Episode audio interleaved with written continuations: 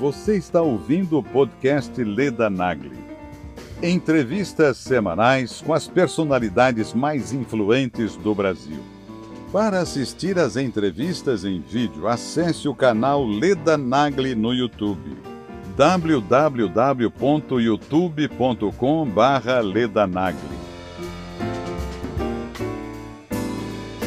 Getúlio morreu por não saber que era tão popular. Te acompanho até o velório, mas eu não vou para o caixão com você. Se você não faz a vontade do povo, você está preparando um suicídio político. Não há violência maior do que a imposição do medo. Liberdade de expressão é a do teu adversário. O que está acontecendo no jornalismo hoje é muito grave, muito grave porque trabalham como cúmplices. Eu sempre fui um apaixonado pela liberdade.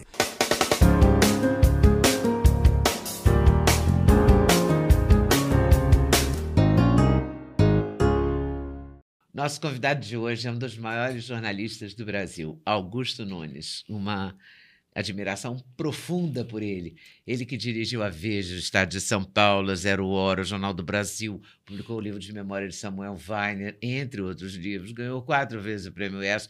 Enfim, um jornalista brilhante e está lançando um curso sobre República. É isso. Nós vamos falar de tudo isso aqui hoje. Mas antes eu vou dar para Augusto o brinde do nosso Muito patrocinador, obrigado. que é a Doctors First. Vai junto a caneca Leda Nagli, que eu não podia deixar. Muito eu quero que você claro. tenha uma caneca do canal Leda Nagli. E aí tem, aqui temos um shot de energia, temos o ômega 3, só tem coisa boa. D3, que é a Ótimo. vitamina da imunidade, magnésio, que é a- a- o príncipe das vitaminas, o magnésio. E tem é, magnésio, tem muito magnésio nessa caixa. Tem também creatina. Já vou Então, me sentir melhor. Vai se sentir melhor, pode crer. Muito obrigado, Peraí que eu tenho que fechar essa caixa para entregar para você, para você botar aí do lado e a gente continuar a entrevista. Esse Perfeito. curso vai ser lançado esse mês, é isso? Vai ser lançado ah, esse mês. Agora, eu estou trabalhando nele desde o começo do ano. né? Terminei a- agora. Ótimo. Bota aí no chão perto de você, porque aí ela não te atrapalha mais. Como eu disse para vocês, Augusto Nunes dirigiu as principais redações do Brasil. Ele tem quatro prêmios ESSOS, tem toda a premiação que você pode imaginar no jornalismo. É, teve uma coluna durante anos na Veja, Foi. dirigiu também a, re- a redação de Veja. Hoje ele tem coluna na, na Revista Oeste, ele faz Oeste Sem Filtro toda noite né, na, na internet, junto com a Ana Paula Henkel, com. quem Paula mais? Leal, Com a Paula Leal, com. o Fioto, Pioto. Pioto, Adalberto o Pioto. Adalberto Pioto e o Silvio Navarro. Muito bom, muito bom. E, e sempre falando do Brasil, analisando o Brasil, esse curso é sobre a República do Brasil.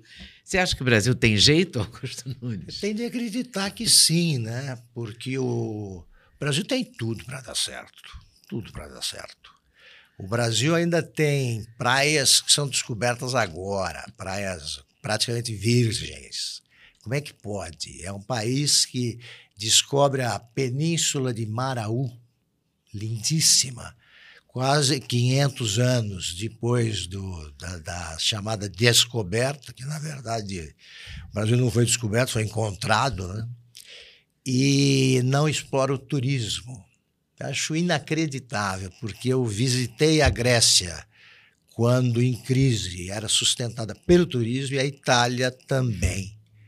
Países que têm mais recursos até o Brasil. O ministro do turismo, a gente ou não sabe o nome ou sabe pelo prontuário. É duro. Aliás, o prontuário dos políticos é, É assustador. É Né? escolhido pelo prontuário. Né? É pelo prontuário. Nós temos um ministro aí, o tal Juscelino, coitado do Coitado do original, JK. coitado do JH, que ele só sai na cena em- ah, como protagonista, ele aparece como protagonista de casos de polícia. Uma velha ideia minha que eu nunca pude concretizar, Leda, era pegar essa turma e publicar na página de polícia o que eles fazem. Nunca convenci o dono do jornal. Porque não faz sentido assim, noticiar na página de política que o sujeito pegou um avião e foi lá para ser homenageado numa reunião de criadores de cavalo e tal. É uma ilegalidade. Nada a ver com política. Porque no Brasil você tem mais casos de polícia do que programas em ministério, historicamente. Agora, então, aquilo ali, se você seguir a lei segundo a qual ah, mais de três pessoas planejando alguma ilegalidade é crime né, de formação de quadrilha ou bando, você prende todo mundo. Meu Deus. A cada reunião do ministério fica desfalcado. Né? Pois é, e, quem diria, né, que a gente, a gente achou que estava por um caminho, foi dar no outro é. caminho, não é? O, agora o STF reage a uma decisão do Senado, a uma votação do Senado, se ofendem, não é, com a votação. Quer dizer, ah, não, não há uma aquela coisa de um poder respeita o outro, harmonia entre os poderes, é um delírio, né? Pior, Leda, na, nessa, nesse curso sobre a República, eu faço, faço questão de resgatar a história dessas instituições. A história do Supremo não honra ninguém. O Supremo oficializou, formalizou a expulsão da Olga Prestes grávida, né? tinha participado da, da rebelião comunista chamada Intentona, em 1935, estava presa, era a mulher do Luiz Carlos Prestes, que liderou a rebelião. Ela foi enviada à Alemanha nazista grávida. Ela era judia e comunista. Olga Benari. Morreu no campo de concentração. Quem é que assinou a a deportação. Presidente Supremo, com o aval dos ministros. Essas manchas eles fingem que não existe. Essas então, não existem. Essa, essa formação atual do Supremo, que está todo mundo chocado. Essa é a pior. né? Sim, mas é, existiram outras também Sem equivalentes. Dúvida. Covardes. Assim. Covardes. Esses são, uh, são uh, falsos corajosos, né? porque eles intimidam. Então, acho que isso é um ato de coragem. Não é. Né? O medo pode ser infundido aí por quem não tem poderes para isso, como é o caso desse Supremo. Mas, por exemplo, depois do AI-5, todas as decisões judiciais foram transferidas para o, a Justiça Militar. E o Supremo ficou quietinho, ali assistindo ao aumento do número de ministros decretado pelo governo militar é, ao, a, a aposentadoria compulsória de ministros sem reagir. O Supremo começou no governo Bolsonaro a avançar sobre outros poderes, eles foram testando a temperatura da água. À medida que não havia reações, eles avançavam mais. O grande erro do presidente Bolsonaro foi engolir o veto ao, a nomeação do superintendente da Polícia Federal. É uma atribuição do presidente da República, segundo a Constituição. Ali ele Ali mostrou fraqueza. Ele, o primeiro recuo. Porque o poder do Supremo é moral. Ele é respeitado porque toma decisões segundo que, que obedecem ao que diz a Constituição. Eles não têm tropas para impor uma ditadura, e estão conseguindo. Estão conseguindo. A reação que é ao aparecimento de um morto sob custódia do Estado, todo preso tem que ter a segurança física e jurídica garantida pelo Estado. O, avisos não faltaram. É, há, havia e há muitos doentes entre os presos. Ele era um deles. O, foi e o Ministério Público avisou. O Ministério Público avisou, os médicos avisaram, o advogado avisou. Isso foi, uh, uh, ele foi morto pela indiferença da instituição e pela perversidade de um juiz. É isso. Porque a perversidade, você condenar, você manter preso alguém doente, não pode. Não pode. É o caso do Roberto Jefferson, disso. por exemplo, também. O Roberto Jefferson, ele é um condenado à morte. A história é uma expressão que vira lugar comum. Todo lugar comum é uma verdade profunda, né? É a morte anunciada. Você sabe que vai acontecer. Mais dia, menos dia, você aposta, né, sendo juiz. Não se aposta nada Na vida, né? vinculado à, vi- à vida humana.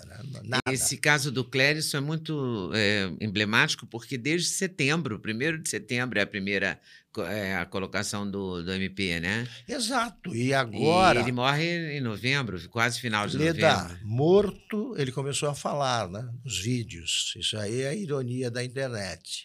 Agora estão ouvindo o próprio Clériston dizer: eu eh, tenho tais e tais problemas, né? eu, eu me senti assim, me aconteceu isso. Agora, esse cadáver, você não remove um cadáver no caminho com a facilidade com que você remove a árvore decepada pela tempestade, a pedra arrancada da encosta, é um cadáver com nome e sobrenome.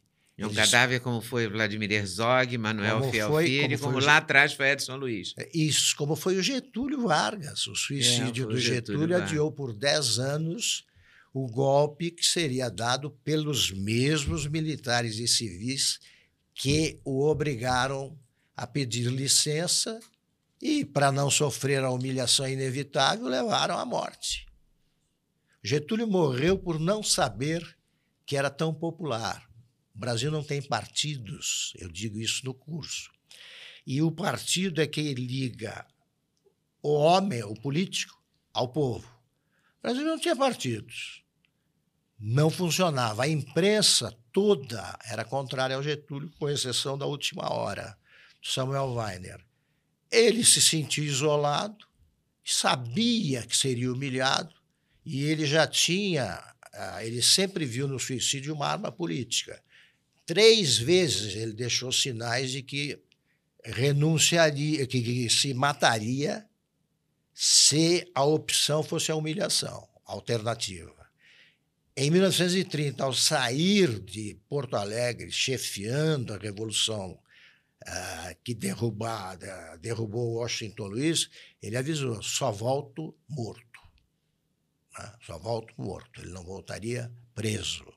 Ele fez isso três vezes. Sabia-se disso.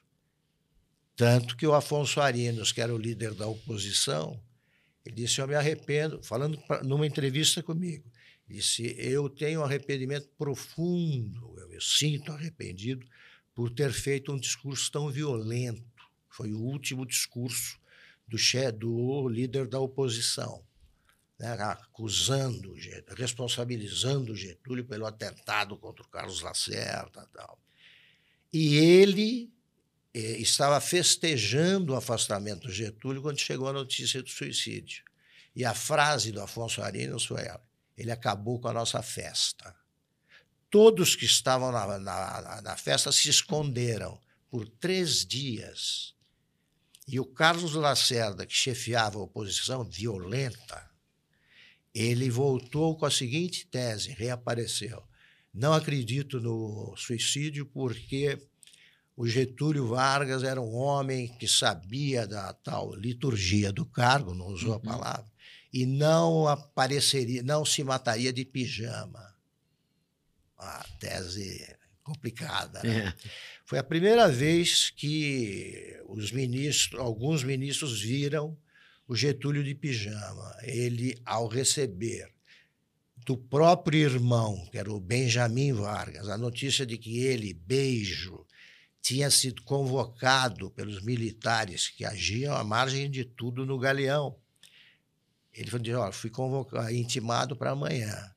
Getúlio, o próximo sou eu. O próximo sou eu.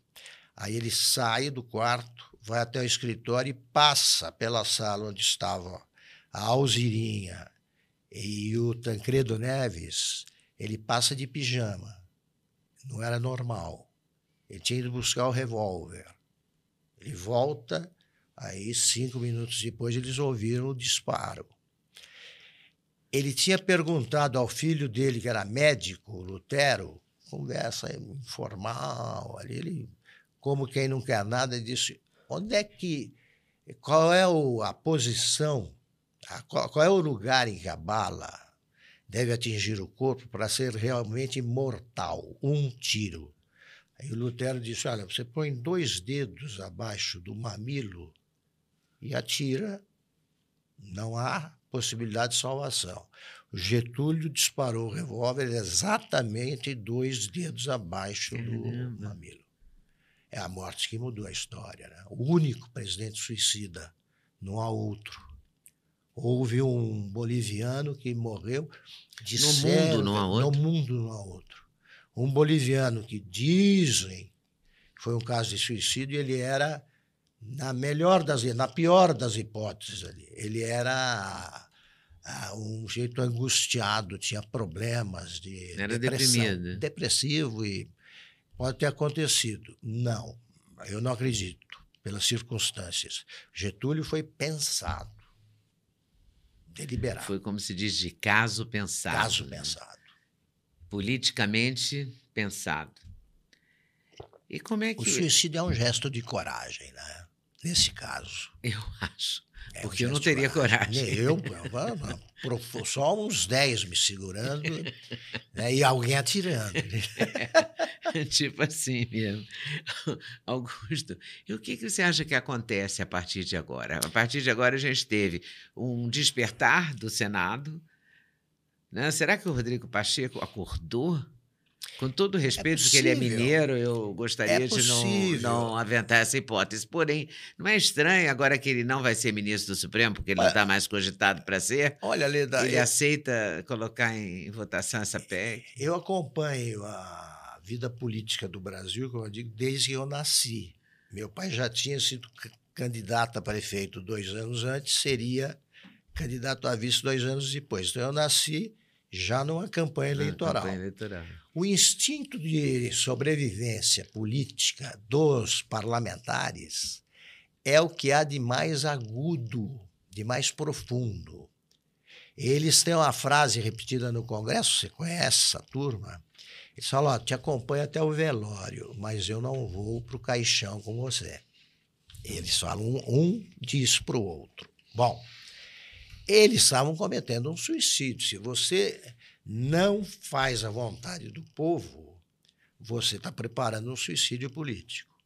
O Ibsen Pinheiro, que foi o Ibsen presidente da. Câmara episódio, durante o impeachment do Collor, ele dizia: olha aqui, Augusto, o, o Congresso faz o que o povo quer, só que o povo precisa deixar claro o que quer, porque a gente precisa do voto.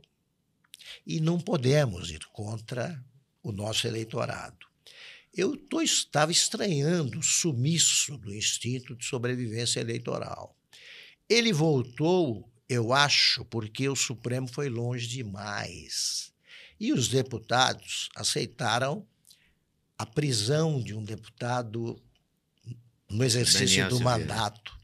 Depois, a prisão do mesmo Daniel Silveira, já anistiado pelo presidente. Então, quando você vai perdendo poderes, você já fica preocupado. Quando você é abandonado pelo eleitorado e pelo prefeito que tem que se ele- te eleger, você depende do prefeito. Aí você fica esperto.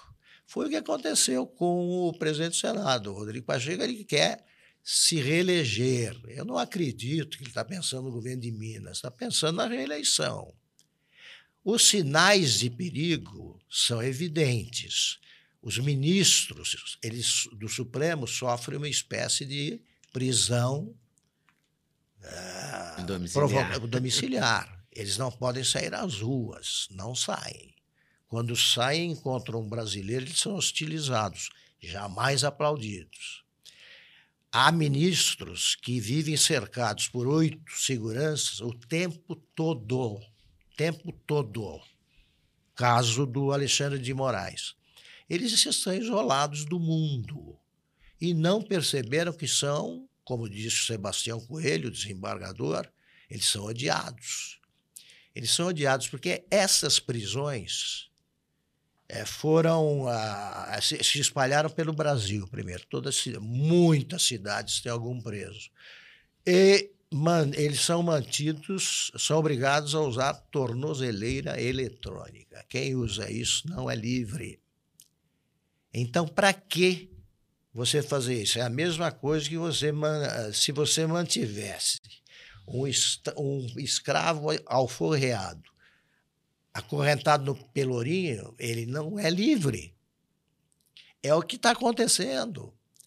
O, o, o, sujeito é libertado por falta de provas e continua usando a tornozeleira e tem de comparecer regularmente à delegacia e não pode viajar e não pode ir ao emprego porque o emprego fica mais longe, ele é, ele é mais distante do que o espaço permitido para uso de tornozeleira eletrônica. Então, se você não pode se afastar além de 100 metros e o emprego fica a 200, você não pode ir até lá.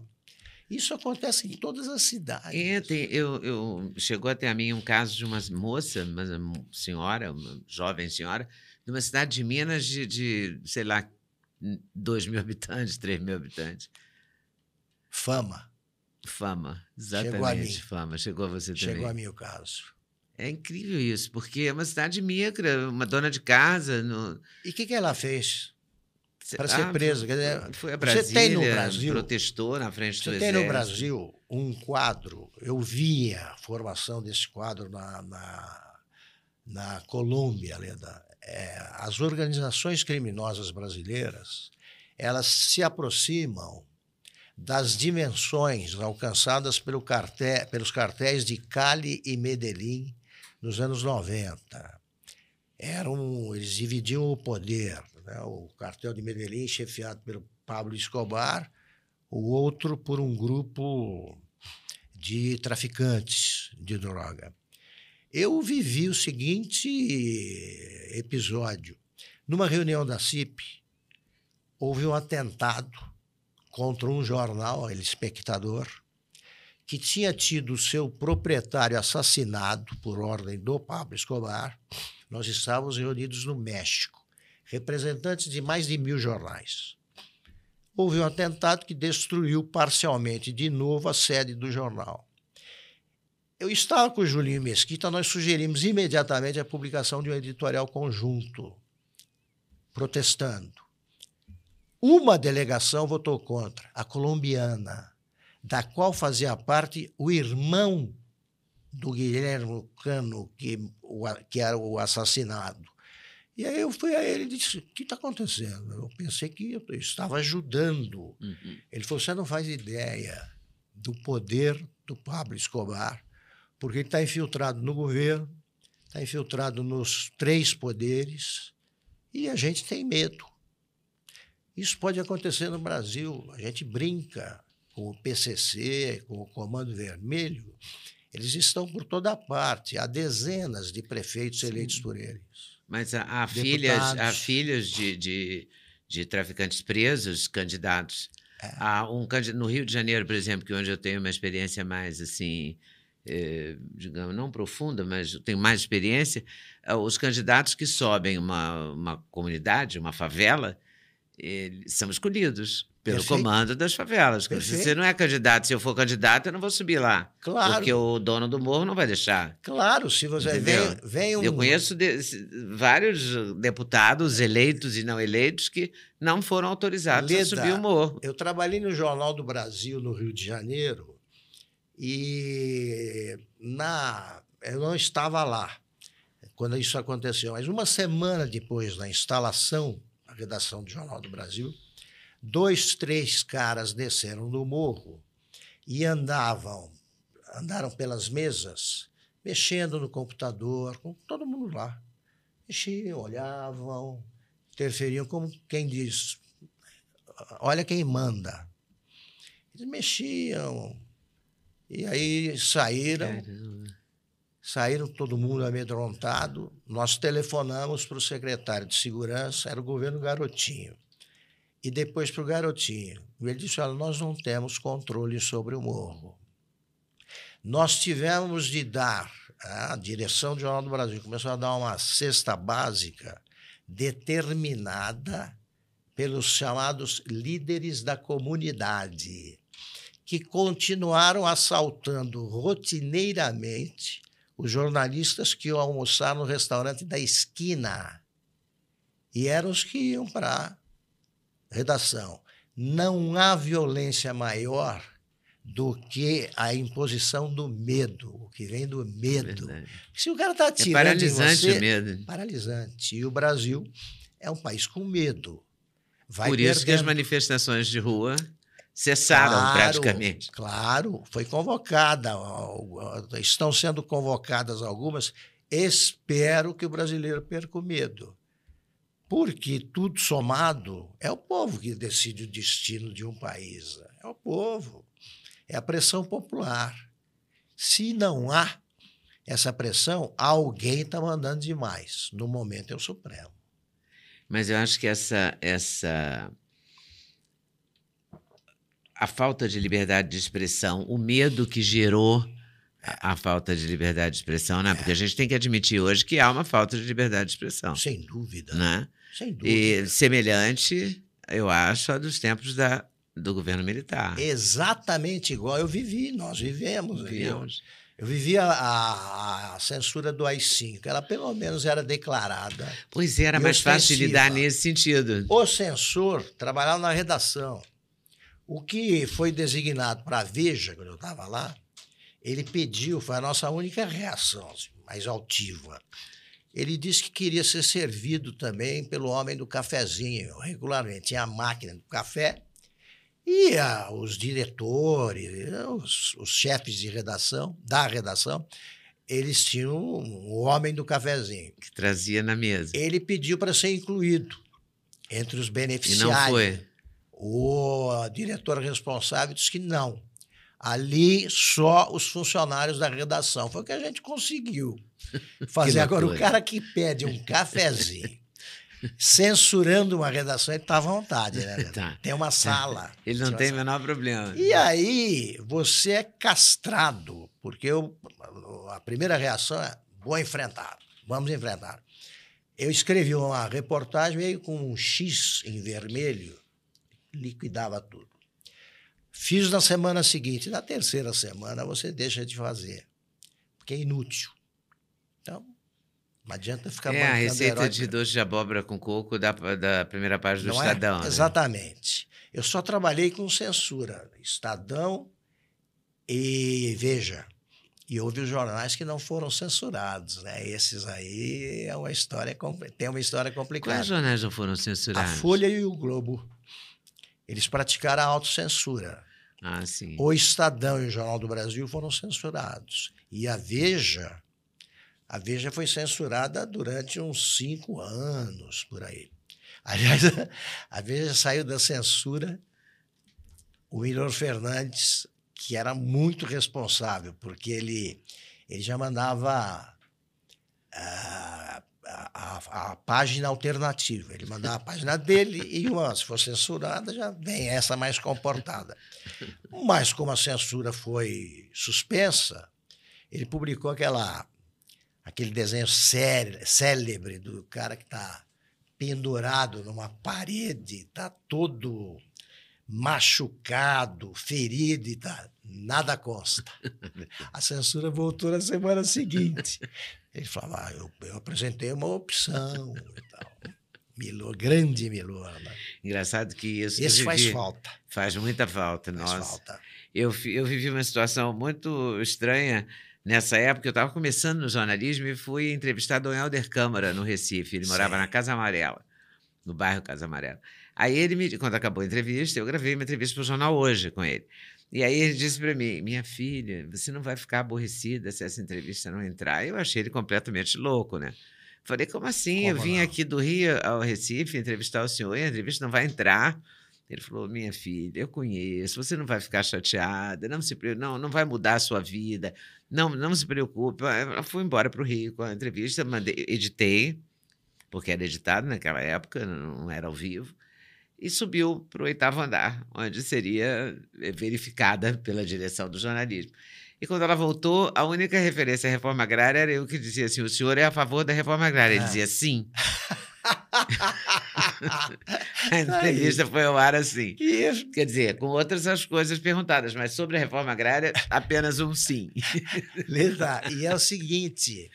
Eu, eu não, Muito bom. eu- eu- a censura não Ele ensina. me preparou para a censura. Ele sabia, Claro, né? ele, claro, sabia ele viu que eu era muito jovem, que eu não estava entendendo bem a a, coisa. censura, é, a- ela se manifestava na dúvida. A gente não entendia um determinado texto, ele já deduzia que aquilo ali não convinha. Mas era mais claro. Agora, o comportamento dos jornalistas, para mim, é muito surpreendente. Mas é, agora todo mundo é a favor da censura. Os jornalistas são a favor da censura. Leda, eu não, eu não consigo entender. Eu não o consigo que, que é isso? Por quê? Na morte do Vladimir Herzog, nós estávamos sob o AI-5 Sim. e os jornais noticiaram. Os jornais noticiaram. Era jornalista também. O governo poderia invocar um argumento semelhante ao utilizado agora. O Vladimir Herzog é militante do Partido Comunista e, portanto, uma ameaça à democracia.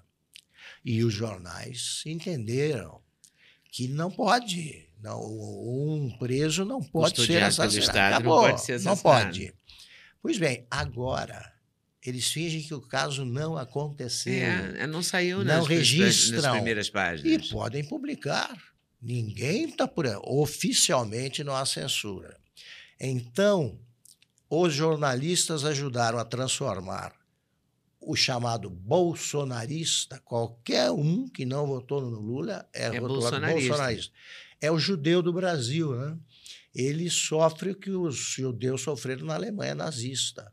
Não precisava cometer crime, bastava ser judeu. É o caso desse uh, do Clary Stone, que morreu. Ele morreu por ser bolso- bolsonarista.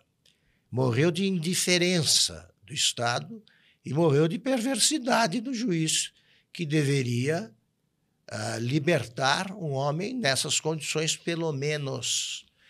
Não existe, fora de, ah, do, do espaço ocupado pelos poucos jornalistas independentes, ninguém capaz de entender que a liberdade dispensa adjetivos. Eh, Certos substantivos são fortes demais para andar com essa muleta do adjetivo. Exemplo: liberdade, democracia. Não tem democracia relativa, é democracia. Liberdade de expressão é a do teu adversário, é a do outro, porque todo mundo quer a liberdade de expressão, mas você tem de tolerar a do outro. Os jornalistas hoje me lembram ah, os personagens daquele filme que era Invasores de Corpos. Ele foi filmado várias vezes, mas é aquela história que uma espécie de legume entra no ser humano, são extraterrestres, e te transformam num legume. Eles, são, eles não, não ficam indignados com nada. Com nada.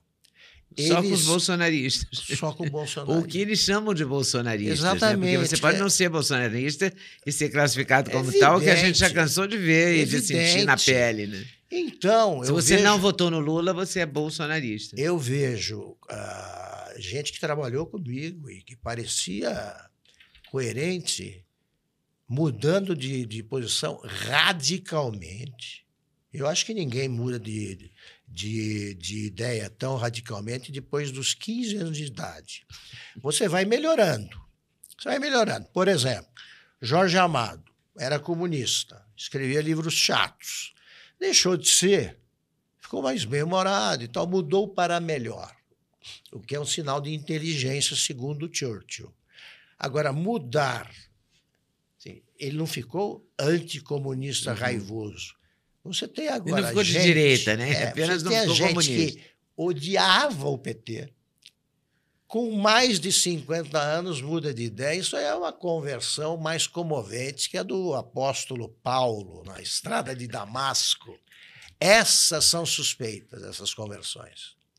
Você vai mudando, mas andando em linha É, reta. tem que ter uma certa coerência. né? Tem que Você ter uma muda. coerência. Eu acho É. até saudável mudar, né? Porque a gente Muda para melhor. envelhece, a gente Muda, aprende, fica mais. a gente fica mais sábio, sei Claro. lá, né? Claro, Ou- Paulo ou- Francis. Ou menos. Você tem mudanças como Paulo Francis. Né? O Cheito, ele até brincava com isso aí, mas ele falou: ah, fiquei Eu fui comunista até tal idade, depois eu uh, amadureci, que é adulto. Ponto final. O que está acontecendo no jornalismo hoje é muito grave, muito grave, porque trabalham como cúmplices. Cúmplices de um, de um poder que transformou o Brasil no que não é uma democracia. É um Estado autoritário.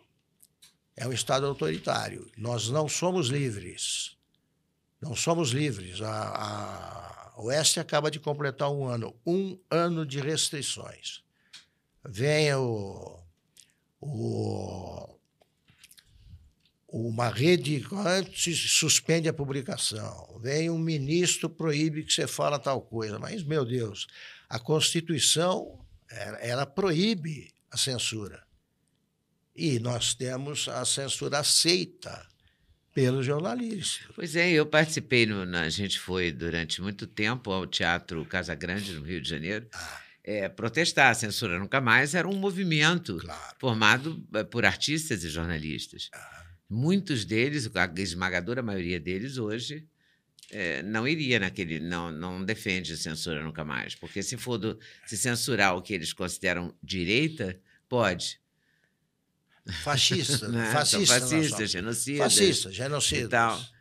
É, é uma coisa muito surpreendente, assim. Olha, eles. Você já foi muito xingado, já foi cancelado, certamente. Ah, sim, Isso mas. te incomodou de alguma forma? Nem um pouco. Nunca? Nem um pouco. A minha, minha família usava, eu ouvia muito quando era criança uma frase: tem gente que é melhor perder que achar. Então é assim que eu vejo.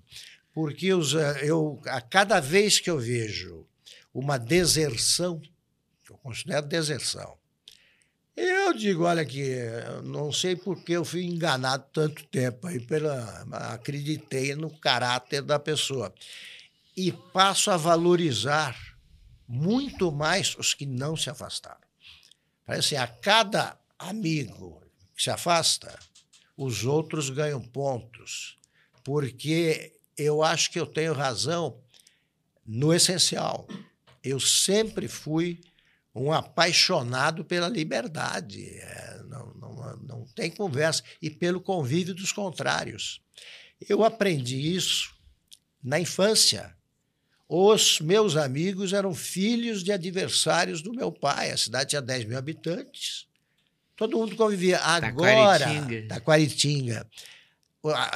Para mim é como escolher um time de futebol diferente. Agora é crime você divergir de quem apoia um ex-presidiário merecidamente preso, não dá. Eu falo para os caras do PT, que são meus conhecidos, vão partir da seguinte premissa: o Lula é corrupto.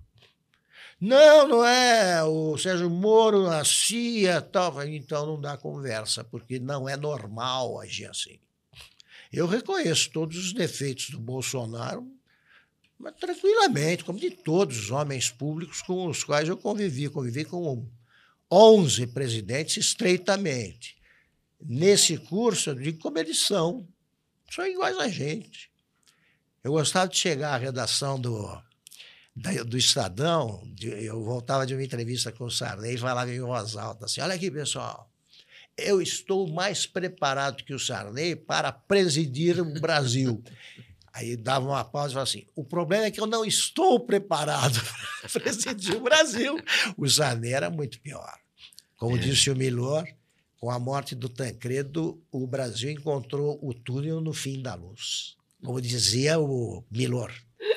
O Brasil encontrou o túnel no fim da luz. É perfeito. Foi o pior presidente do Brasil? Sem dúvida. Sem dúvida. Quem foi o melhor, Juscelino? O melhor presidente, um dos piores ex-presidentes, é porque eu tenho muita admiração, é o Fernando Henrique, falei para ele. Como presidente, ele modernizou o país. No primeiro mandato. Como ex-presidente, ele perdoou o imperdoável. A dona Ruth nunca perdoou a mulher dele, nunca perdoou a Dilma por tê-la apontado como uma, uma nova rica interessada em vinho, né, uma. A dona Ruth? É, aquele dossiê feito pela, Caramba. pela Dilma quando ela trabalhava com a Erenice Guerra, um caso Ah, de lembro, polícia. é, um Sabe que eles gastavam com vinhos e tal. A dona, isso eu conto. A Dilma telefonou para aniversário do Fernando Henrique, ela queria cumprimentar a dona Ruth. Dona Ruth não atendeu. Eu prezo muito quem acha que a honra é um, é um É valor um valor. é um valor que você não pode, não, não, não, dá- não dá para É abrir mão inestimável, dele. né? Não, não Passou o jogo, limite. né? Passou o limite. O Fernando Henrique, eh, ele se reconcilia com o Lula E o defende. e o defende. Então, como ex-presidente, ele devia ter encerrado a carreira política e se dedicado só ao Instituto. Como não fez isso, piorou a biografia. Mas ele é um, é um dos poucos, presidentes, poucos homens que eu encontrei preparados para governar o país. O que, que você acha, por exemplo, do, do Juscelino? O que, que você acha sobre ele? Ah, o Porque é tão Juscelino- controverso, né? Do Juscelino, cin- 50 anos em 5, não sei o que lá, e de repente muita gente picha o Juscelino. O Antônio Carlos Magalhães disse tudo. Ele dizia, "Ah, foi o presidente mais feliz por ser presidente que eu conheci. Ele morreu de tristeza. Ele também eh, teve uma vida pessoal muito, muito difícil, para dizer o mínimo no fim, porque ele era apaixonado né, pela. Como é que é o nome da mulher? Maria Esqueci o nome. Lúcia. é, é, Pedroso, alguma coisa assim. Eu Eu esqueci o nome dela. esqueci. Mas, enfim. Mas ele era- tinha uma paixão. é, tinha uma paixão. manifestada por cartas. tá? E a dona, Dona Sara. Transformou a vida no inferno. Naquela época não se separava, né? o presidente não se separava. Então atribui a isso, ao exílio e tal. Antônio Carlos disse: olha, ele era um cara que respirava a política. Quando ele percebeu que não poderia voltar a disputar a presidência, ele murchou, ele o- perdeu o brilho no olhar, né? aquele verso do Quintana. Da vez primeira em que me assassinaram, perdi um jeito de olhar que eu tinha. Você percebia que tinha perdido o brilho. E era um presidente risonho, o Brasil merece. Era. E o brasileiro é tão enlouquecido que substituía. Na, quem substituiu o presidente risonho foi o macarranca, que era o Jânio, que não ria. Que não ria. Então o brasileiro é. O brasileiro é é, é bipolar. O brasileiro adorava a gargalhada do Getúlio, era o único presidente que gargalhava. Né? Os da pre... É, gostava de dançar, tinha É. toda uma alegria. né? E o Juscelino era feliz, e nós éramos felizes. Né? É nesse clima que aparecem é, Éder Joffre, Pelé. O Brasil é campeão de basquete, vira campeão mundial de futebol. A felicidade tem tudo a ver com a vida de um país. Um país triste também não dá certo em outros lugares. E o Brasil não merece ser triste. O Mas o brasileiro Brasil não está é o triste, homem né? cordial. Né? Tem essa lenda. O brasileiro também. A nossa história é marcada por rebeliões, revoluções regionais e tal. O brasileiro eh, também gosta de um tiroteio. Mas o brasileiro, ele gosta de ser feliz. Né? Não é por acaso que é o país do carnaval também. Não é por acaso. Ele, é, ele foi feliz com o Juscelino Kubitschek.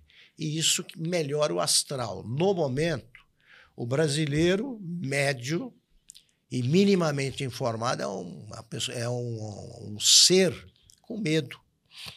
E o medo é paralisante. Medo é paralisante. Eu, eu cresci numa casa alegre, naturalmente alegre. Momentos de tristeza aí já era um negócio complicado. Você ser permanentemente preocupado, imagina, essa turma que está com tornozeleira há um ano, praticamente isso, como é que pode, né? Como é que você pode ter ao lado alguém assim e não se comover? Aí vem falar em como é que é agora, é, é você precisa inventaram uma palavra para dizer você precisa ser compassivo. Compassivo. Não precisa inventar palavra nenhuma. Né? Você precisa ter pena da pessoa que sofre. É por isso que eu tenho desprezo Empatia, né? pelo Lula. Lula foi pobre e não tem pena de pobre. E esse terceiro mandato do Lula, como é que se avalia isso? Se formou uma frente que, eu, que não, sem precedentes no Brasil. As pessoas que apoiaram o Lula foram. vêm de, de, de eh, grupos que sempre divergiram profundamente. O caso do Alckmin, É o mais surpreendente. né? olha, isso aí. Ou- se- será que eu que me surpreendi Se só não, né? acontecesse, é, concordo É inteiramente é com uma- você. Se o meu pai fizesse isso como político, eu não entenderia nunca. Nada. Só tem uma explicação. Ele acredita que é favorecido pela, pelo fator biológico, como ele foi durante o governo Mário Covas. Mário Covas morreu, o presidente. Covas e ele, E ele faz isso, adere. Ele não sabe que se ele não contava com a Janja. por né? acaso ele substituir o Lula, você tem alguma dúvida, Leda, de que no dia seguinte o PT lança fora Alckmin? Com certeza, Eles não aceitam o recém-chegado. Já foi fora tudo, né? Acabou. Fora Temer, fora isso, fora aquilo. E o que me espanta é no- alguém. no- é- é, os, pare- os parentes me espantam. Não tem um sobrinho, um tio desbocado, o avô, a mãe para falar: você não tem vergonha de fazer isso? Você não tem vergonha? Para com isso aí. Bruno." A minha mãe, ela, ela era um freio. Quando meu pai se aproximava demais de um ex-inimigo político, ela entendia que, eh, como lembrava o Tancredo, você faz acordo com adversário. Mas quando meu pai exagerava, ela dizia assim: olha aqui, por tua causa, vizinhos brigaram feio. Tem vizinho que não conversa por tua causa. Se você aparecer em companhia do inimigo, ele vai fazer o quê? Vai procurar o vizinho para se reconciliar? Ele não vai entender. Aí meu pai, ah, Biloca não entende de política e tal, né? imagina. Hoje, a mulher do político é cúmplice. É impressionante isso que tem de jornalista casada com cafajeste, já prestou atenção? já já, Pois já é. percebi. É. Agora, a- é, eu, eu fico pensando se é verdade, eu não sei porque não, não tenho como levantar isso. Dizem que a dona Marisa levava isso muito a sério. Tanto Sim, é que ela não atendia um Sim. determinado prefeito de uma grande cidade brasileira perfeito. porque ele tinha falado mal do filho dela. Exatamente. Ela era uma brasileira parecida com as antigas, é que ela era muito tímida. Diferente da Janja, que é praticamente vice-presidente. Né? A Janja, ontem que eu é estava estava brincando, é uma nova rica que mostra que o país é realmente o país das oportunidades. Há pouco tempo ela era namorada de preso, agora é primeira-dama da República. E ela acredita que esse cargo existe. É um cargo. Primeira-dama. A minha mãe odiava quem ah, se referia a ela como primeira-dama. Quem é primeira-dama? Isso é uma bobagem. Não acompanhava o meu pai em reuniões, nem quando era uma reunião social entre prefeitos da região. Ela tinha mais o que fazer. Ela era professora primária tal, e independente e deixava para lá. Eu fico imaginando a minha mãe querendo dormir em algodão egípcio. Tá louca? Num país pobre. A Janja que é isso? A Janja é uma turista. É uma turista. E acredita que ela realmente representa o presidente da República. Ela casou com o cara. Mas ele, ele dá a ela um status que ela não tem, na verdade, Não, porque ela não, não foi eleita, existe. né? Não existe. Naquela ida dela ao sul do Brasil no lugar do Alckmin, O é, Alckmin. realmente, eu não sei como o Alckmin suporta isso. O eu tinha Alckmin- muita vontade de entrevistá-lo até para perguntar isso. Que, que, que tolerância é essa, né? É estranhíssimo. É, Que chá é esse que ele É toma porque de ele disse, paciência, né? ele disse coisas com quase 70 anos que são gravíssimas. constatações ele fez. Quer voltar ao local do crime. Aí você acompanha o regresso. Pois é. E ele voltou. Acompanha. Ele, Eu, ele esqueceu o que ele disse, ou ele, relevou, ele não tem sei. gestos, ele tem atitudes muito estranhas, que é uma que eu me diverti muito. O meu pai, em época de eleição, ele frequentava o, o- onde tinha mais de cinco pessoas, ele ia. Então, ele ia à igreja católica, ele ia ao centro espírita, ia também ao terreiro de Macumba. Tinha eleitor, ele ia. E ele achava que o terreiro de Taquaritinga era o pior do Brasil, porque eram poucos os que baixavam por lá, as entidades que baixavam eram poucas, e uma delas era o Getúlio Vargas. Então estava lá o, a- o que recebia a entidade. Sei, o guia. Aí ele começava e ele falava a seguinte frase e só. Trabalhadores do Brasil, com aquele L gaúcho do Getúlio do Getúlio. nos discursos em São Januário, do 1 de maio. Outro dia eu estou vendo o Alckmin começando um discurso. Trabalhadores do Brasil. Eu falei, pronto. A entidade que baixava em Taguaritinga baixou no Alckmin. Meu Deus. Como é que pode? Ele cantou a Internacional Socialista. Pelo amor de Deus. Se a turma não sabe cantar o hino nacional, ele se apresenta cantando a Internacional Socialista. Porque agora não cantam É mais o hino nacional. né? Pois é, não cantam mais o hino Isso nacional. pode acontecer, porque é por cota, então você tem que escolher uma negra para cantar, de esquerda. E elas não decoram o hino nacional. Agora, é estranho, porque o, na verdade o Lula foi reintroduzido à política pelo STF. Foi. Porque ele era o único capaz de ganhar do Bolsonaro? É por, é por isso. O populista, e o Lula não passa de um populista, não deixa herdeiros. Ele não deixa. Ele é, a- a- a- aceita que o segue acaba com a morte do Deus da seita. Foi assim com o janismo. Eu passei a minha infância e juventude num Brasil polarizado, num Estado polarizado, e uma cidade, ademarista e janista. Morreu o Ademar, cadê o ademarismo? Não Não, era um conjunto de ideias. Janismo, não era um conjunto de ideias. Eu te pergunto, Leda, o que que é o lulismo? O que que é o lulismo? Não existe. Ele tem o Haddad para perder todas as eleições e mais ninguém. O Bolsonaro, que também não é um homem de ideias, ele não tem um- uma doutrina que ele segue, ele pelo menos deixou herdeiros aí. Ele tem candidatos à presidência, Tarcísio, por exemplo, o próprio Zema. Ele tem. Ele deixou ministros, ele- os ministros puderam ah, crescer.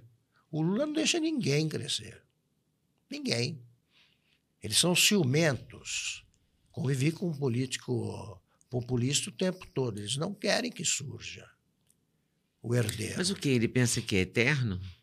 Na, na, Pensa, dentro da visão pensa, dele? Pensa, pensa. Bom, dizem que o doutor Roberto Marinho dizia isso, né? Se um dia eu vier a Se um dia faltar. vier a faltar. É, não, é uma frase. Eu não sei porque ele não disse a mim, então não posso garantir que ele tenha dito.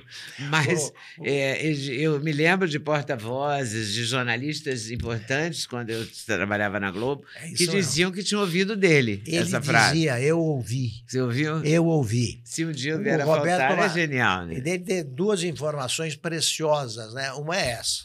Se um dia eu vier a lhes faltar, É maravilhoso. É, existe a possibilidade. E é o, meu, é o meu paradigma. Eu não posso morrer antes do Roberto Marinho, da idade completada pelo Roberto Marinho. Mas Ele ele, tinha um outro que é o seguinte: ele morreu com 98, uma coisa E dessa. tal, né? Ele tinha um livro de memórias que ele pretendia escrever e só tinha o título. Sabe qual era? Condenado ao êxito. Maravilhoso. E é verdade. Mas ele foi condenado é a êxito, verdade. né? Ele É fez um homem que se Globo reinventou aos 60 e tantos anos, quando ele a fez Globo a Globo, com 65, 66 66 e comunicou aos irmãos. Os irmãos não gostaram da ideia. Ele falou: peraí, eu não estou convidando vocês, eu estou informando o que eu vou fazer. É admirável. Né? Ele era admirável mesmo. Admirável. Ele era interessante. Ele tinha rituais. Agora eu me vê, lembro de um né? ritual dele Ah, que eu assistia frequentemente, porque eu chegava é, eu, eu, quando eu era repórter do Globo, eu chegava às nove da manhã e saía, teoricamente, às quatro da tarde. E às nove da manhã, sendo às nove e cinco, cinco para as nove, quinze para as nove, ele chegava. E vinha um rapaz, um funcionário do, do, Globo, do Globo com três, ele abria aquela caminhonete, era uma... Seria hoje uma Pajero, mas não era, era tinha um outro nome que eu não estou lembrando agora. Mas era um carro tipo aquele, um carro tipo esporte, tipo. Certo. É, caminhonete. E vinha um rapaz com três globos, ele pegava sempre o do meio. E eu ficava olhando o do meio, eram ah, três exemplares ah. e ele ah. pegava o do meio. Ao entrar, na, quando o carro parava na garagem da rua Irineu Marinho 35. Eu, ninguém me contou, eu vi isso centenas de vezes. E eu ficava encostada, né, porque era a minha hora de chegar. Mas ah. aí ele subia sozinho no elevador. Sim. Com segurança. Mas, eu, com o motorista. Eu não me lembro quantos segurança ele tinha, talvez ah. um, talvez dois. Mas eles subiam sozinhos no elevador, então a gente esperava. Então eu me lembro de esperar várias vezes do lado de fora, assim, o carro entrava azul, parava na, na garagem da coisa, ele pegava o jornal. Ele descia, pegava o jornal do meio e subia com o jornal na mão. Mas ele que comia figura, no mesmo restaurante que é. a redação. Figura Nós da redação almoçávamos no mesmo restaurante que ele. O pessoal da, da gráfica. Era o companheiro Roberto Era como nosso companheiro, diretor, redator-chefe. É isso aí. Eu tenho muita admiração. O, ti, o, o, título era esse: nosso companheiro, diretor, redator-chefe do Globo, é. Roberto Marinho. Era assim, Desde assim, o, o fim dos anos 20, ele contava, é, contava para mim: olha, eu fui um dos carcereiros do Washington Luiz. Washington Luiz, para mim, é uma via, é uma rodovia. E ele criou os filhos de uma maneira muito interessante, porque ele botou todo mundo na redação é, fazendo o percurso. Eu me lembro que eu era repórter C do Globo, assim. tá? Na geral ainda, antes de ir para o segundo caderno. Eu fiquei pouco tempo na geral. Mas e eu ia pegar o carro e pegar minha pauta na, com o chefe de redação do lado do João Roberto. João Roberto cobria esporte, João Isso. Roberto Marim. E aí, uma vez, o, o chefe de reportagem ficou inseguro, porque nós chegamos os dois na mesma hora na mesa dele para entregar as pautas, que já estavam lá com os nomes e tal, e ele só tinha um carro. Aí ele falou: eu ia para Mangueira, para o Morro da Mangueira, e o João Roberto ia para o Flamengo, na Gávea, para o clube do Flamengo. Cobriu o treino. E aí ele falou: o João Roberto vai de carro e você pega um táxi. O Roberto falou: de jeito nenhum, eu vou para o Flamengo, eu pego o táxi. e ela vai no carro do Globo. Ah, maravilha. Eu olhei para ele perplexa e foi exatamente o que aconteceu. Aí o chefe de reportagem ficou à vontade para me dar o carro. Muito não tinha o menor sentido eu ir para o morro de táxi e o João Roberto ir para Gávea, uhum. na zona sul do Rio. Perfeito. Ele, ele, Mas ele falou isso, ele não esperou ninguém falar. O, o, Roberto Marinho tinha ideias e defendia. Ele era um homem corajoso. Era. Corajoso. Colocou, enchia a redação dele de comunista exatamente para os comunistas ficarem perto dele. É, os meus Sobre comunistas. Os meus comunistas, os meus comunistas. ele. Ele, ele contou uma eu história... com muitos desses comunistas. Eu encontrei o Roberto Marinho num almoço e tal, e aí eu falei, por que, que o senhor não gosta do Brizola? Ele falou, é, ele não tem senso estético. Tem senso estético. Eu falei, por quê? Ele falou, olha essa janela. Eu já tinha elogiado. Aquela janela da sala dele parecia um quadro que dividia, se assim, você via uma paisagem que tinha um mar ali longe e tinha embaixo o Jardim Botânico, né? É, isso na parecia TV um Globo. Parecia um quadro. Falou, o Brizola veio aqui, todo mundo vem e tem atenção chamada por este é, esta janela. Eu o levei para perto da janela, porque eu estranhei ele não ter feito nenhuma alusão a isso aí. Eu levei e falei, olha só, a paisagem. Ele olhou assim, ali tem um, era CIEP, aquela escola no ah, morro. Sim. Ali tem um, é isso, ó. Ele só viu o CIEP. Só, ele falou, ele não vê a paisagem, como é que pode? E é um cara que é, governa o Rio e usa bota. O engenheiro Leonel. O engenheiro Leonel era muito interessante também. Fa, fa, Conversar com ele era bom. Faz muita falta nas redações de hoje o dono. Faz. Não tem mais. Na né? nossa profissão precisa haver o dono. É o que recebe a, a queixa por telefone do presidente da República. É, não tem é o mais. anteparo. E dá a linha editorial. Porque um jornal como o Estadão é, é órfão dos Mesquita, que continuam lá como figurantes. É, o Globo tem uma, uma visão, uma linha editorial to, a, avessa ao Dr. Roberto. Exatamente. Né? Tanto que. Diferença absoluta. Eles reescreveram a história com aquele comunicado. Não, nós apoiamos. Ah, tenha dó, tenha dó. Isso aí é reescrever livros diferente. do Monteiro Lobato porque ele era racista. Isso é tudo bobagem. Tá tudo de cabeça para baixo, não tá, Tá Augusto? tudo. um pouco mundo, de cabeça para baixo. ficou mais complicado e mais ah, emburrecido. Emburrecido. Quer dizer, qualquer coisa aqui, ó, você tem que tomar cuidado que você, com o que você fala com uma mulher, porque é assédio. Você não As pode fazer palavras, piada. Né? Você, não, não pode, pode usar piada. determinadas palavras. Muito simples, para mostrar como o Brasil inte- ficou triste. Os grandes humoristas da nossa história hoje não teriam emprego ou teriam de Não mudar o teria. repertório. Chico Anísio, Jô, Golias, não podem brincar. É, não, Não pode brincar. Não, não existiria. Tudo é ataque. O Brasil inventou humorista a favor. Nunca vi isso. O humor é necessariamente anarquista, sobra para todo mundo. Falar em anarquista, Argentina. Argentina, né? A Argentina é um tango, né? A Argentina, É um tango. os jornalistas É estão até agora é. surpresos. É a Na tristeza, noite da é a eleição tragédia. do, do, do Milley foi um negócio impressionante, né? A cara dos jornalistas, a Olha. fisionomia, era assim uma bandeira. Porque eu fui criada no- numa TV pela Alice Maria, brilhante, Brilhante. brilhante, brilhante, e que dizia a gente tinha que ser imparcial. E a gente fazia Claro. tudo para ser Os imparcial. fatos. E né? agora todo, os fatos, a notícia é a notícia, né? É. Você está ali para dar a notícia. Agora não.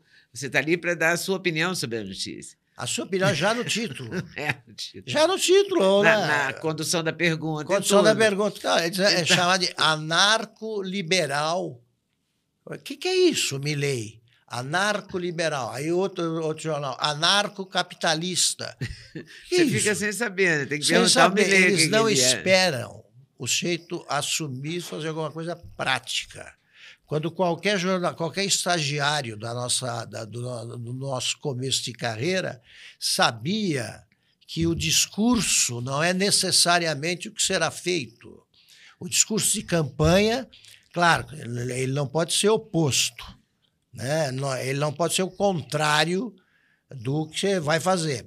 Mas é evidente que você tem um Ele- discurso que Ele é adequável, né? Ah, Tem que ser, né? ele acaba de dizer agora, por exemplo, ah, se o Lula vier, será bem-vindo. E se, ele, se o Bolsonaro for para lá, por quê não pode ir? Então, tem coisas que esses, que, que, coisas que mudaram que são muito estranhas. Mas voltando à Argentina, a Argentina eh, teve chance de se eleger alguém que, le, que levou a inflação para quase 200, como ministro da, Como é que da- uma da pessoa vai eleger alguém que deixa a inflação a 140%? A minha pergunta, o que é o peronismo? É tudo. Quando o Perón voltou ao, ao país depois do exílio, eu nunca me esqueci, no, aer- no aeroporto de Ezeiza, grupos peronistas trocaram tiro, tiros. Havia os, os ah, montoneiros peronistas, um grupo né, de- a favor da luta armada. E os peronistas conservadores, eles trocaram tiro. Isso não acontece nem entre torcidas de futebol fanatizadas ali. Não. Só houve uma vez entre o Boca e o River. Agora, meu Deus do céu. O, o peronismo, ele é dos anos 50, começo dos anos 50. São 70 anos e ainda se fala em Perón. A história do cadáver da Evita é uma coisa inacreditável, circulou pelo mundo. Né? 12 anos até encontrar. Para recuperar o cadáver, um grupo sequestrou um general, matou e prometeu devolver o defunto em troca dela. Quer dizer, a Argentina, a gente ama É um se tango, odiar né? porque é um tango. É um tango. É, né? É um Ele grande que me tango. queira. É aquilo ali. É um grande tango. Agora, o Bolsonaro, eu queria falar um pouco do Bolsonaro, porque eu acho que há uma fixação, né? Da imprensa e dos políticos no Ah, ele é Bolsonaro. culpado por tudo. Ele- Por tudo, qualquer Tudo, coisa tudo. que aconteça, a culpa é do. Bolsonaro. Eu não estou querendo aliviar o Bolsonaro, não. Estou querendo só. Estou no Rio- constatando isso. É. inundação no Rio Grande do Sul. As ah, queimadas na Amazônia, a tudo. seca na Amazônia. Tudo. Tudo passando pelo Pantanal. E agora, os jornalistas passam muito pano, porque assim, tem um tal do mas, né, do título, que, que entra para aliviar tudo. É o aliviar malandro, Lula. E... o malandro da adversativa, né? Só vale depois do mas. E antes a, a inflação caiu, mas né, subiram os, os alimentos. É sempre assim. Agora você tem o mais ao contrário. Agora é o mais ao contrário. Aumentou o desemprego, mas carteira assinada, não sei o que. Não pode fazer assim. Inventar o verbo despiorar. Despiorar foi Despiorar. Forte. Se foi você forte. falasse despiorar num jantar qualquer, você seria um ser é, extravagante. O que, que é isso? Tal. Então o Brasil ficou mais complicado, mais chato. Mais chato, muito menos inteligente e mais radical. Precisamos acabar com isso. E você colocou tudo isso nesse curso? O curso se chama nesse como? curso, o curso o, é... o Augusto está lançando um curso, né? Que, que, qualquer, um pode, qualquer um pode comprar e ser assinante do curso, né? Sim, sim. E, e vai ser. Tem quantas aulas, quantos módulos? Tem mais de Como é 30 que é? aulas que eu falo o seguinte: eu conto o que de fato aconteceu, é em vez de cair nessa bobajada que você vê, por exemplo, nos livros oficiais, livros didáticos. É uma coleção de nomes, datas né, inúteis e frases que não foram ditas. Você tem que decorar o nome dos regentes que criaram, ah, cuidaram do Dom Pedro II, que tinha cinco anos, iria assumir com 14 para ficar falando no Império e também criaram, cuidaram do Brasil. Regente Feijó, agora, é regente, regente, regente. Isso é torturar a memória da criança como a imposição da, da, da lição ali que você tem de decorar os afluentes do Amazonas. Você decorou. Claro. Puru, Juruá, e daí, meu Deus do céu. E nunca mais. Nunca mais você vai Nunca usar. mais nunca mais você vai usar. Frases. Eu fico muito impressionado com isso. Independência ou morte não foi dito. Não foi dito. Dom Pedro estava com uma desinteria feroz, parou por isso nas margens do Ibiranga. Ele estava montando não os corcéis do quadro do Pedro Américo, mas uma tropa. De, ele estava com uma tropa de mulas que subiam a serra. Você não subia com um cavalo daquele jeito. Não tinha, aquilo é de cinema. O quadro é bom, mas não é real. O quadro né? é bom, mas é da Tá lá no imaginação. Museu de Juiz de Fora, Museu Mariano E aí ele vai, volta, sobe na mula, lê um recado do, do pai mandando ele voltar a Portugal e lê cartas da princesa Leopoldina recomendando que ele dê um tchau para Portugal, do Zé Bonifácio. E ele estava muito mais interessado em ouvir os sons da Marquesa de Santos. Muito mais. E ele vai falar independência ou morte. Ele falou: aqui, pessoal, acabou esse negócio, não vamos mais saber de Portugal. E uma frase que me impressiona muito por impossível é aquilo: está lá o Duque de Caxias, bom estrategista, é, patrono do Exército, numa ponte no meio do maior tiroteio da Guerra do Paraguai, ele vira e fala: sigam-me os que forem brasileiros. Você acredita? O cara vai pensar em pronome numa hora dessa. É, vem comigo, não para com isso. Talvez o Temer, né? Então, Pensasse numa mesóclise. Eu simplifico as coisas e conto a verdade. Quer dizer, a Marquesa de, de Santos teve muita importância. Eles não fazem, não contam isso por pudor. E teve mesmo? Como eu com muita, na, na cama a conversa é mais franca. E, sobretudo, eu conto coisas que eu vivi. Eu convivi estreitamente com presidentes da República em episódios muito engraçados ou ah, malucos, como, por exemplo, tomei um porre com o Jânio Quadros, que é uma coisa espetacular. Casa maravilha. dele. Ele já era ex-presidente e fui derrotado de maneira humilhante, porque ele bebia mesmo. Eu achava que bebia bem.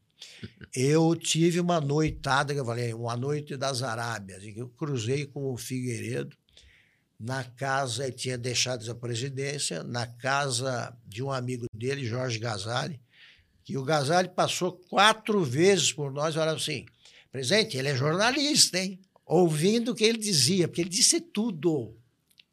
Que eu conto tudo, coisas divertidas, pessoais, conto tudo. E tive Ele histórias era uma de pessoa troca divertida. de insulto. Ele era franco, né? Ele era Muito, muito, franco. Muito franco, muito franco. Falei assim, esse pessoal que vai fotografar lá, vai me fotografar na Serra Fluminense, eles querem fotografar a Dulce de Maiô, pô. Contava que ele tinha, ele fez uma troca, Dulce, dona ele, Dulce. por engano, ele engoliu alguns supositórios e trocando com comprimido e foi para um desfile, chefiar um desfile a cavalo. Aí ele conta que ele teve de descer do cavalo, pegar um táxi e foi parando em todos os botequins do Rio de Janeiro, a caminho de casa. Se trancou no banheiro, chamou, aí chamava a Dulce de vez em quando, ele falou, e a minha voz ficava cada vez mais fina, Dulce. São coisas assim que mostram o quê? O homem, o Brasil, é governado por pessoas, não tem partidos. O presidente da República tem poderes imperiais. E conto também os deputados, falo dos senadores e deputados, e tem histórias também que mostram talento maravilhoso de alguns políticos, como, por exemplo, Tancredo. Eu ouvia o Tancredo durante a campanha em conversas íntimas. Eu eh, fiz a, a, acompanhei o Collor numa campanha pelo interior de Alagoas. Você entende o homem que acabou casando com aquela primeira dama. E eles eram rituais demoníacos, jogavam, brigavam, perdiam aliança. Todas as histórias eu conto porque eu, foi, eu me considero liberado pelo tempo. Rosane Collor. Nós fomos para uma cidadezinha né, ele bonito, ele era Ele prefeito, era candidato a deputado. Tinha casado com a Lilibete Monteiro de Carvalho. A cidadezinha, ele estava num Galaxy que não entrou na cidade pelo tamanho da rua, não cabia. Fomos a pé, era tão pequena que nem cansou. Tivemos três almoços, porque tinha sublegenda. Então eram três facções que apoiavam o governo. Eu estava até com o Divaldo Suragi, que era o governador, ele olhou para mim e assim: Você é filho de político? Eu falei: Eu sou. Ah, estava percebendo. Por quê? Três almoços, todo político eu fazia isso, aprendia, né? Você serve os outros, enche o prato de comida, põe no teu um pouquinho, eles já vão comendo, eles não prestam atenção no teu. E aí, porque senão você engorda loucamente e você tem um negócio. Passamos por isso, à noite, o Collor disse, acho que eu vou ficar na cidade. Ele falou, eu falei, mas você vai fazer o quê? Ele falou, um baile. Eu, quero ir ao baile. Eu falei, aqui? Ele falou, nunca se sabe, né? O que acontece? eu conto a história de uma briga dele que a bebedeira durante a campanha, terminou com todos os seguranças do Hotel Heron em Brasília num canto do corredor, e ele assim, naquele gesto, querendo brigar com uns oito ali. Não é normal. E vou contando uh, coisas de bastidores desconhecidas ainda que mostram como foi realmente a escolha dos candidatos em 1989 uh, o que aconteceu em cada governo por ter vivido. E o resto, quando eu nasci, a República tinha só 60 anos. Esses 60 eu estudei. Os outros eu vivi num microcosmo do Brasil, filho de político. A eleição de um presidente da Câmara é igual ao do presidente do, da, da, da, Câmara Municipal. É igual ao do é presidente igual ao do da presidente Câmara da Federal. Câmara, é igualzinho. Mesmo questão, jogo, né? Questão de escala. Eu vi meu pai agindo e depois convivi com presidentes da República, com todo mundo que manda. Eu tive de segurar essas histórias, ficaram embargadas aí, porque alguns porque eram vivos, não devia contar enquanto vivessem e tal. E agora eu conto tudo. E quem manda no Brasil hoje é o Lira mesmo?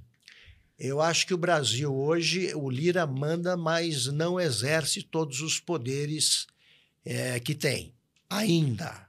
Não sabe direito que ele manda mais que o ministro do Supremo. Mais e que o mais que o presidente da República, seguramente. seguramente, o presidente da República hoje, hoje o Brasil vive um parlamentarismo de fato. Só que você pega o que há de pior no parlamentarismo. Né? O parlamentarismo é o meu regime preferido porque não há crises.